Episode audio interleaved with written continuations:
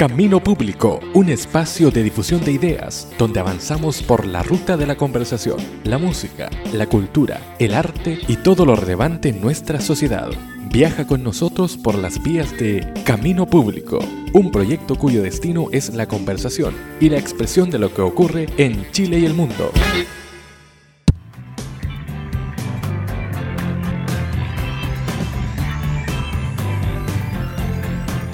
Y ya estamos iniciando esta nueva edición de Camino Público desde el sur del país, desde el sur de Chile, comuna de Río Bueno. Estamos iniciando este podcast regional. Recuerde que puede escucharnos a través de anchor.fm slash Camino Público, en Spotify, riobuenonoticias.cl y puede encontrarnos en facebook.com slash Camino Público en esta segunda temporada.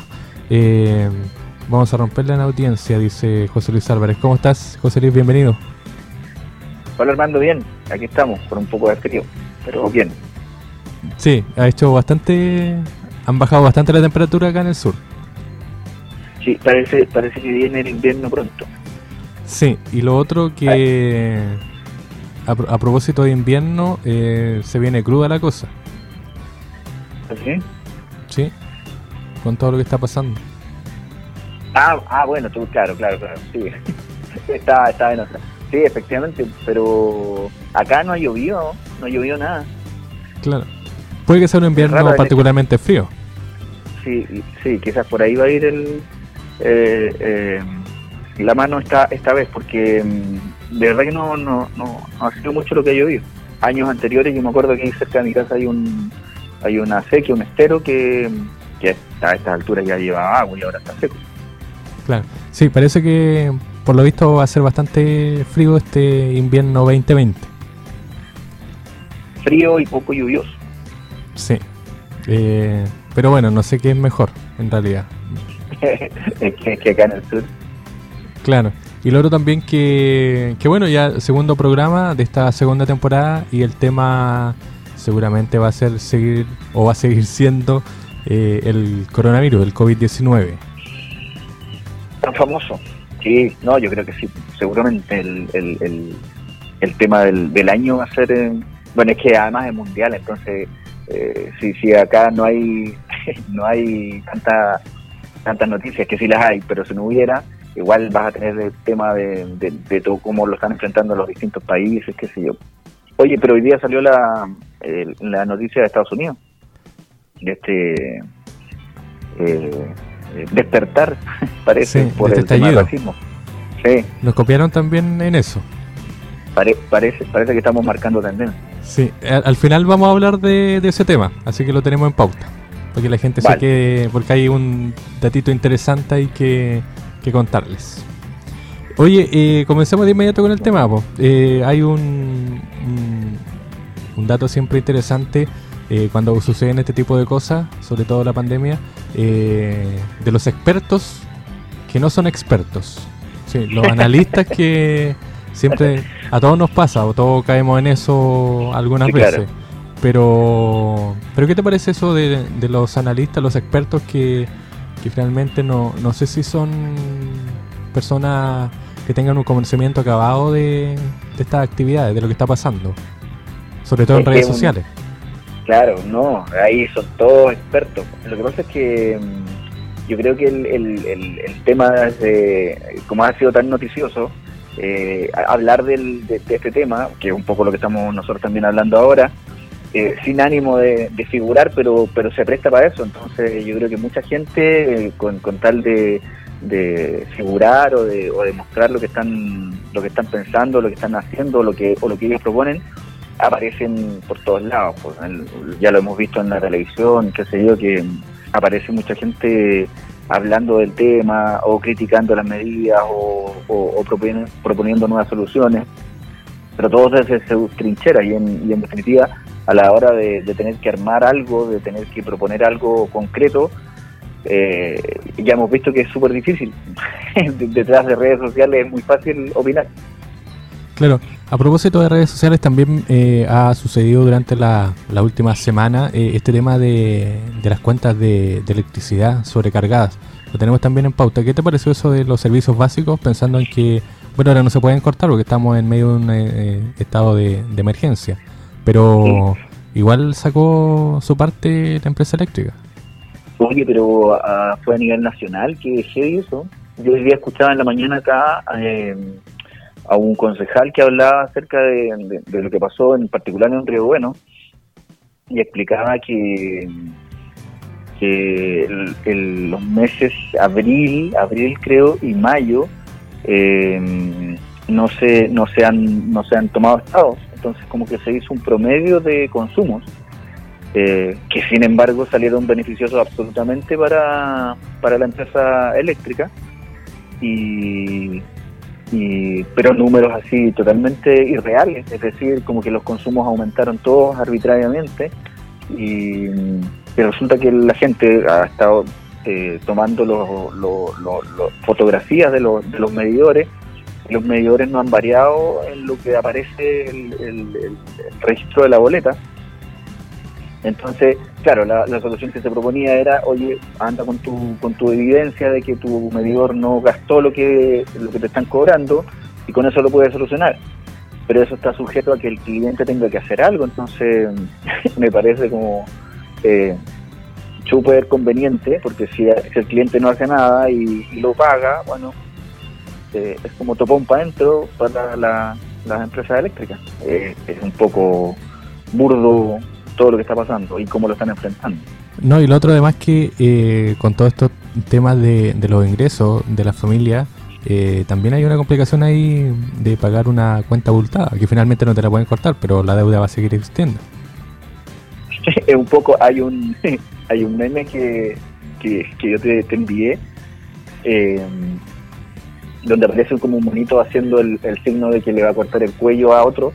Eh, y el meme dice que, esa es como la actitud de, de, las telefónicas, de, los bancos, de las empresas de servicios sanitarios, eh, esperando a cuando termine la cuarentena, porque en definitiva, claro, como tú dices, aunque aunque tú ahora no pagues esa cuenta, si la cuenta viene abultada o por X motivo te subió el, el monto a pagar, no la pagas ahora, pero en algún momento la vas a tener que pagar igual. Entonces, eh, es un problema, no, no o sea, es un, es un chiste, eh, pero pero es real. Eh, y que logra que sea un chiste. Es tragicómico. Es tragicómico, exactamente. Sí, porque al final, como te decía, la deuda va a seguir existiendo. Va a quedar ahí impresa. Claro, y al final, si tú, si tú no hicieras nada, eventualmente, eh, esa deuda la a tener que pagar completa. Es decir, si, si tú no tienes evidencia, si no tomaste las fotografías en el momento adecuado, eh, o incluso, o sea, el tema de perder el tiempo haciendo eso, es decir, demostrando que no gastaste lo que te dicen que gastaste, eh, ya es un problema para el cliente y no debías hacerlo. Claro, y lo otro además que eh, no sea solamente la cuenta de electricidad, también está en el tema de los precios de los alimentos, que Ahora como que em, se ha institucionalizado el tema de, las cajas de elementos y todo eso, y todos los municipios están comprando cajas. El tema es que eso también genera ahí un reporte económico y una escasez a veces de alimentos. Oye, pero yo he escuchado a varias personas que me han dicho, porque yo no lo, no lo he experimentado, no he comprado cosas en el último tiempo, pero me dicen, oye, subieron, las, subieron los, abarrotes, oye, subieron eh, las cosas, o no hay, o no hay eh, ciertos productos y, eso no lo habíamos visto los dos meses anteriores y ahora en este mes al parecer eh, se está viendo, quizás como dices tú, eh, las municipalidades o ciertas instituciones están comprando y, quizás eh, se está desabasteciendo, se están desabasteciendo los, distribuidores, no sé. Pero está es complejo eso. Sí, lo otro también a propósito de, alimentos, la comida se ha vuelto como recurrente. Bueno, la, la gente en redes sociales lo ha hecho más patente, porque han aparecido una serie de recetas, eh, aprovechando también que no, digo que sea negativo, eh, porque muchas familias han aprovechado este, este tiempo de, compartir, de aprender cosas, pero como que la comida también ha sido un, punto de, de, contacto ahí en, esta pandemia. O sea, toda la gente mostrando sus preparaciones, sus recetas, me, me da risa porque eh, uno dice ya, se ve súper bonito, las fotos son, las fotos muestran las imágenes eh, eh, comida apetitosa. y yo me pregunto, ¿y cómo, cómo sabrán? ¿Estarán ricas? esa receta, ¿no? O capaz que son para las fotos, ¿no? Claro, y además que eh, se ve un plato casi eh, espectacular, eh, casi diseñado por un chef profesional.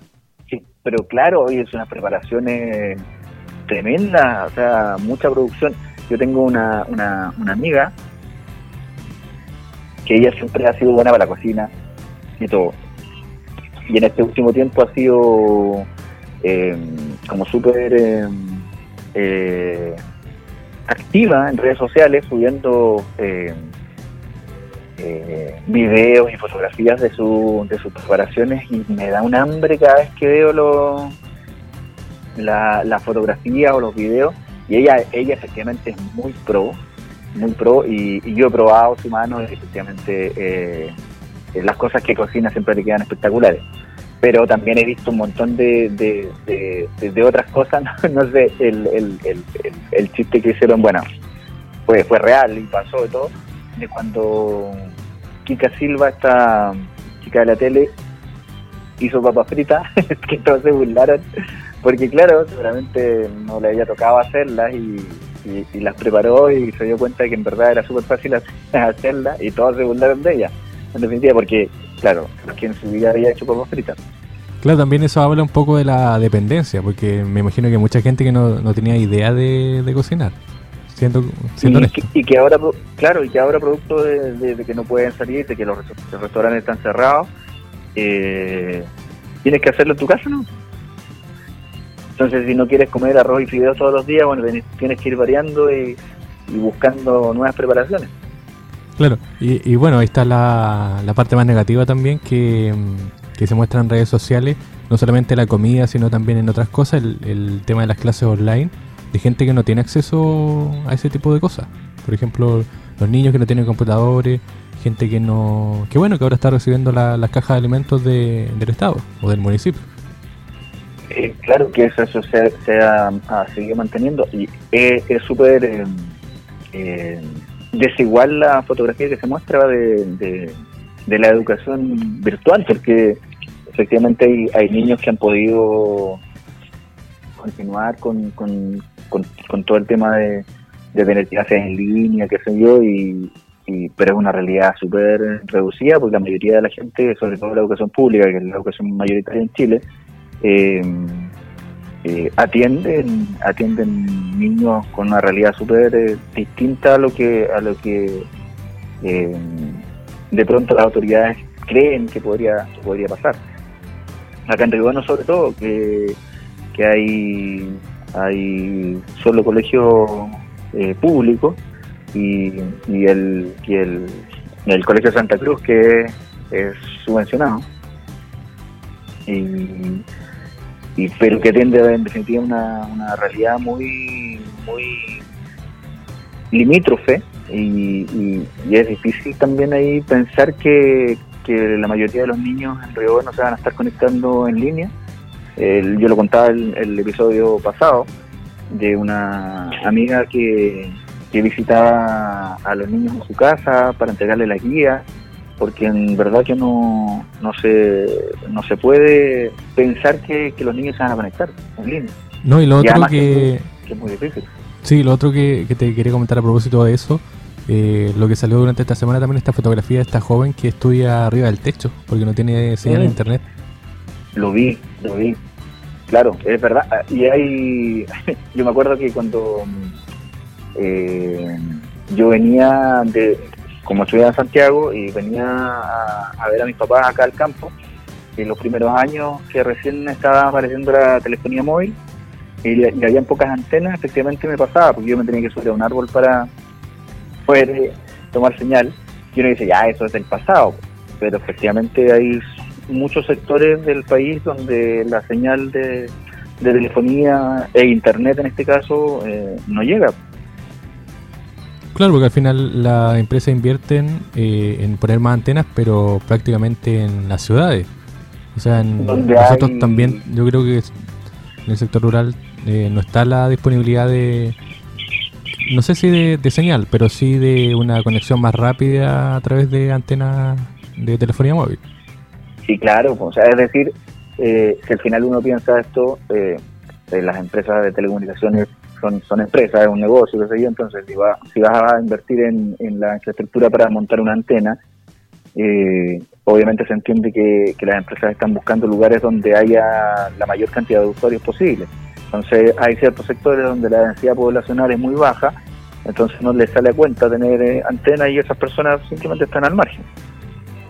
Y uno, uno pensaría que, que, pasa en, en, solamente en los campos, pero también hay ciudades que tienen, no sé, pues, las señales, eh, o sea, las antenas eh, concentradas en un, en, un, en un lugar y hay ciertos lugares de la ciudad que, no, no, les llega una señal. Yo hoy día estuve estacionado en un, en un sector donde en Río al menos no la señal llega súper débil. Claro, pensando que es una ciudad que debería tener una conexión súper rápida. Claro, claro, o al menos decente. claro, que responda a lo que es lo básico, ¿no es cierto? Conectarte a través del computador o a través del celular y que puedas navegar sin cortes, sin caída, 24/7. Claro, claro, pero no, ya vemos que no se, no se da. Claro, y también ha, pasado, yo creo, eh, el tema de la sobrecarga de conexiones, que eso también es un tema importante. Que quizás las empresas no estaban preparadas tampoco para atender una, una demanda tan alta. Claro, pero yo me imagino que también no, no es una cosa que no se sepa, o sea, para Año Nuevo, para otras actividades, se sabe que si hay muchas conexiones al mismo tiempo se cae la red. sí, sí, sí, claro, pero al final tú dices, eh, o sea, lo real es que las empresas no van a invertir para el PIC, sino que van a invertir para el promedio. Entonces, al final lo que, lo que nos pasó ahora es que eh, hicimos un pic permanente de conexiones y, las empresas no estaban preparadas para atenderlo. Claro, pero sin irnos del tema de, de, los conocimientos y eso y de las recetas, eh, hay, hay, mucho problema también con el tema del sobrepeso hoy día.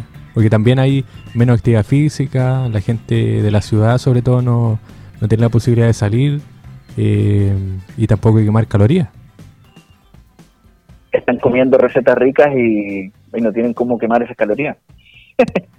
claro, y además que hay un tema agregado que es eh, el sedentarismo, o sea, está bien, no, no, sé si... Adentro de la casa... Claro, está ahí, ahí la gente que tiene que trabajar sentada. Claro, claro, o, al final igual dentro de tu casa, aunque te puedas mover, si no puedes salir o, efectivamente sigues la recomendación eh, de, de, la, de las autoridades eh, y, te quedas en tu casa, efectivamente dentro de tu casa no es mucho más lo que puedes hacer. entonces, entonces vamos, vamos subiendo recetas a, redes sociales, vamos comiendo, pero de qué manera tú vas, vas a... Aparte que, bueno, ahora lo hemos visto también acá en el, en el sur, sobre todo cuando bajan las temperaturas, las comidas se ponen cada vez más calóricas y, y adentro de la casa, sin salir, eh, es difícil también ir quemando todas esas calorías. Claro, eh, porotos con longaniza, todo eso, papas fritas, no, no, sé qué más, cosas dulces. No, las cosas dulces son, pero están a la orden del día, la sopa y pilla. Claro, el pan eh, casero, y el pan amasado de la mamá. Espectacular. Claro, y además que en, de por sí en, en, esta época que estamos iniciando ya, terminando el otoño, iniciando el invierno, eh, como tú decías, la, la, carga calórica es mayor por el frío. claro, exactamente. exactamente. Entonces, igual el gasto, o sea, si uno lo piensa, estar en la casa efectivamente te aumenta un, un, ítem, capaz, capaz que se, se descuenta en otros lados, quizás en locomoción, quizás en comidas afuera, pero estar en la casa implica tener, eh, no sé, por la, la calefacción encendida todo el día, la, estufa eh, o el calentador o lo que sea. Entonces hace que, que tu consumo de combustible, de lo que sea, también va, va, va a aumentar. Entonces también se aumentan algunos gastos que, durante un año normal no están considerados. No, y lo otro además, que mm, eh, estaba leyendo el otro día, el tema del estrés, que la gente que tiene que trabajar desde su casa también está propensa a desarrollar eh, niveles de estrés mucho mayor por la presión, porque aunque trabajes de tu casa igual tienes que seguir haciendo tus cosas. Y lo otro que, em, tienes que eh, dedicar más tiempo. Decían que al, contrario de lo que la gente piensa, trabajas más desde la casa que en tu, en tu trabajo. Es que en la casa como que sigues trabajando porque no te desconectas. O sea, la, la conexión efectivamente es permanente. De pronto, no sé, pues si, si tú estás trabajando en, una oficina, pasa tu jornada laboral, te vas a tu casa y como que te desconectas.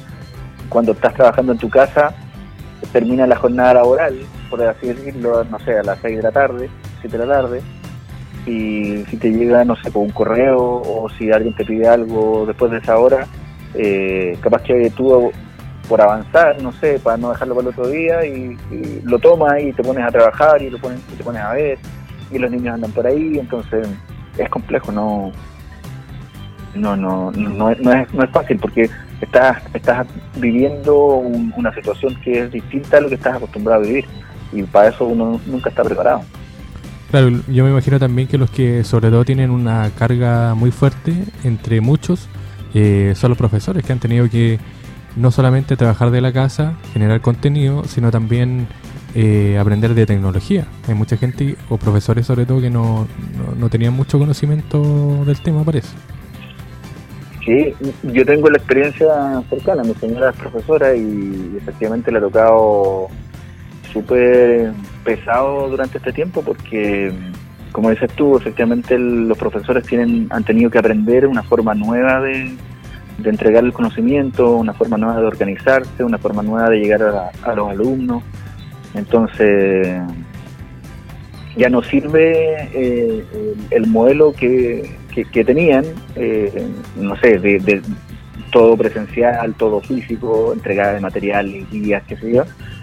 Ahora hubo que pasar todos ese, esos materiales físicos a un mundo virtual, eh, transformarlo y además la, la la transformación no es directa, es decir, no es que tú pesques una guía, la escanees y la envíes y ya cumpliste, o sea, efectivamente cumpliste, pero, pero con eso no te aseguras que tus alumnos estén recibiendo los conocimientos que necesitan, eh, se necesita quizás la interacción, eh, el, acercamiento y eso es es súper difícil porque en, en, no, no en redes sociales, pero, pero en, los espacios virtuales eh, se da de manera distinta.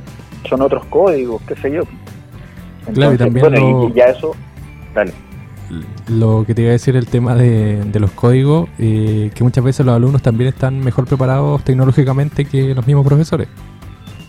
claro, bueno, eso es verdad. No, por eso te iba a decir, porque muchos profesores, eh, además, eh, al, tener que aprender un, lenguaje nuevo, una forma de comunicarse distinta, eh, se, han, encontrado con problemáticas que eran ajenas a, su mundo, a su día a día. Y como dices tú, hay profesores que tenían cero conexión con la tecnología y esos son los que están más complicados ahora también. Claro, gente que se le queda abierto el micrófono, eh, no saben prender la cámara. Este video de, los jóvenes que le hicieron esta especie de broma a su profesor igual. Ah, con eh, el, con el eh, Alt F4 o algo así. Claro. Eh, o, los mismos jóvenes que, también se les quedan abiertos los micrófonos. El que había un, un chiquillo que, que dijo que le caía mal la profe, pero usó otras palabras también, porque se le quedó el micrófono abierto y no, suele, suele, suele pasar. Y, y, eso en el caso de, los de, los de los más grandes. Yo acá en la casa tengo una, una chica de 8 años que se mete a sus clases virtuales, qué sé yo, y que apaguen los, los micrófonos los cabros chicos es una cuestión eh, titánica. Oye, yo escucho al profesor de repente que habla y dice, oigan chicos, apaguen su micrófono, apaguen su micrófono y no los apagan y tú escuchas detrás que hablan y hablan. entonces, o es para volverse loco. Claro, porque además tenés, tienes una casa diferente por cada alumno, porque además tiene no solamente el alumno frente al computador, sino que hay gente que puede estar haciendo sus cosas, los papás trabajando o haciendo otro, otras quehaceres, o los hermanos jugando, qué sé yo. los perros ladrando. Claro, hay, hay de todo, hay un mundo nuevo que se conecta a otros mundos al mismo tiempo. Es la, es la casa completa la que, la que entra en línea porque como dices tú, efectivamente, al momento en que los niños están estudiando, están con sus clases en línea, eh, los papás están eh, con su trabajo, de pronto pueden tener también una reunión en línea. Eh, de hecho, acá a, la Pili le pasa que de pronto ella está haciendo sus clases o está en reuniones y tiene a Joaquín al lado en una clase y la Jesús por otro lado en otra clase y de pronto están todos hablando. Entonces, no, es complejo. Sí, da, para analizarlo. Eh, nos queda poco tiempo. Eh, dos temas para terminar. Eh, ¿Qué te ha parecido el desempeño del gobierno durante los últimos días con la pandemia? no, sé si opinar. Pero... ha sido, no, no, no, sí. Es que ha sido un poco caótico, diría yo. Jaime Mañalich, ¿está escuchando esto?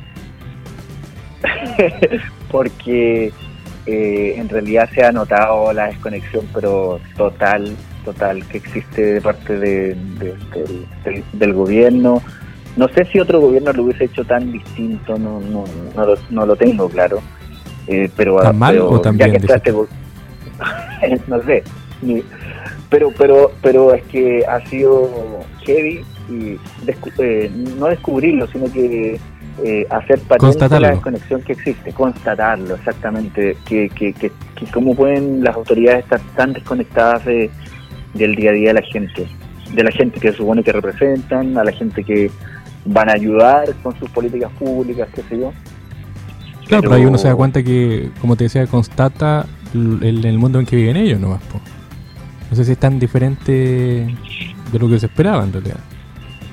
Alguien que gane 9 millones. Ha sido, claro, como un, como una, una, una triste realidad eh, que se muestra eh, de, de, la desconexión, de, de, no, de no entender, de, no de no acercarse o de no querer acercarse quizás a, a, la realidad que vive la mayoría de la gente en el país.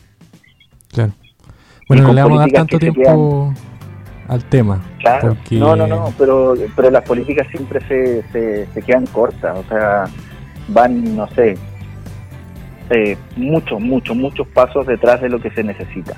Y, eso es lo que, lo que más duele, porque al final el, el, la gente necesita soluciones como rápidas, como atingentes, como adecuadas a la realidad que ellos viven y las soluciones que se ofrecen están por otro lado. Entonces eso es como, no sé si leíste tú la columna de Daniel Matamala, que decía la paciencia del pobre o algo así.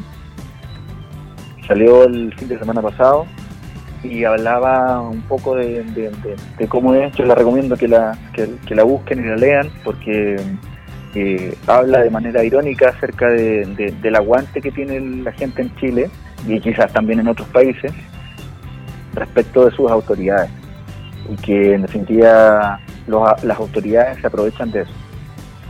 Es súper buena, es como para buscarle leerla. ¿Cómo se llama la columna? No me acuerdo bien si se llama La paciencia del pobre o algo así. ¿En qué medio? Pero es la columna del, de Daniel Matamala, él escribe todas las semanas en la tercera. Eh, y la buscan porque salió el, el domingo pasado, creo. Nos quedan dos minutos. Eh, el tema de, Estados Unidos. Eh, ¿Tú tenías un dato sabroso? Sí, lo que pasa es que... Yo solo vi lo, lo, que apareció en las noticias. Sí, estuve conversando eh, con un periodista de Estados Unidos que vive justamente ahí en Minneapolis, donde ocurrió, bueno, cuento breve, hubo una detención de una persona de color por parte de la policía y la persona falleció producto de, de esta detención eso generó un estallido de violencia en Minneapolis y eh, hay unos edificios que se han quemado, saqueos supermercados, protestas en las calles. Eh, y este periodista, Felipe Herrera se llama, eh, comentaba sobre lo que está sucediendo. Él vive dos años, creo, en, Estados Unidos y decía que, que, claro, que era bastante complicada la situación. bueno, él obviamente también eh, le tocó vivir esta realidad ahí in situ, en la ciudad, una ciudad de 3 millones de habitantes y algo. Eh, y bueno, el tema continúa. Parece que ha generado nuevamente una ola de, violencia. Eh, el tema de, de la violencia, vale la redundancia, contra la minoría de color en, Estados Unidos. Claro. Que, parece que no, no, no desaparece. Eh, uno tendería a pensar que, que ya en el tiempo que vivimos debiera ya no existir, pero lo vemos lo vemos también acá con respecto a la minoría étnica. Claro. Es un, tema global todavía. Sí, todavía. Es decir, que, que, que, no se ha podido superar. Hay otros problemas, pero ese problema uno dice ya tendría que haberse superado. Eh, que, la, que, haya discriminación porque tú pertenezcas a una etnia, una raza, un, tengas tu piel de un color o de otro, ya debe ser lo mismo. Y, ya vemos que no. Claro, y además que en Estados Unidos donde este tema ha sido recurrente, o sea, durante todo el siglo XX, en ese siglo XXI se han dado estos hechos y ahora vuelve a recrudecer obviamente la violencia por lo que ha estado sucediendo ahí en Minneapolis con, con esta con esta gente que ha, que ha salido a las calles finalmente eh, y que ha generado esta, este esquema, como decíamos, de edificios, saqueo y, otros temas. Así que bueno, la próxima semana vamos a estar eh, analizando más en detalle esto y, otro, y otros temas, así que se nos acabó el tiempo. Eh, y bueno, no sé, algo para comentar al final, José Luis. no, no, no, no. Solamente decir que respecto al tema de Estados Unidos, además ahora salieron declaraciones de del presidente que, que quiere como apagar el fuego con benzina, con, con el tema de, de, llevar a, a, una policía especial, eh, si es que el alcalde no logra eh, controlar la, los disturbios, qué sé yo, como, como si como si, si la violencia se pudiera aplacar con más silencio. Claro, vamos a estar analizando este y otros temas la próxima semana, así que Esperamos que puedan seguir escuchándonos. Anchor.fm slash Camino Público, Spotify, riobuenonoticias.cl. Eh, cualquiera de las plataformas puede encontrar este podcast, eh, la segunda temporada. Así que nos encontramos, si Dios quiere, la próxima semana. José Luis Álvarez. Que esté muy bien. Que esté muy bien. Cuídate. Nos vemos. Chao, chao. Y gracias a ustedes por escucharnos. Nos vemos la próxima semana.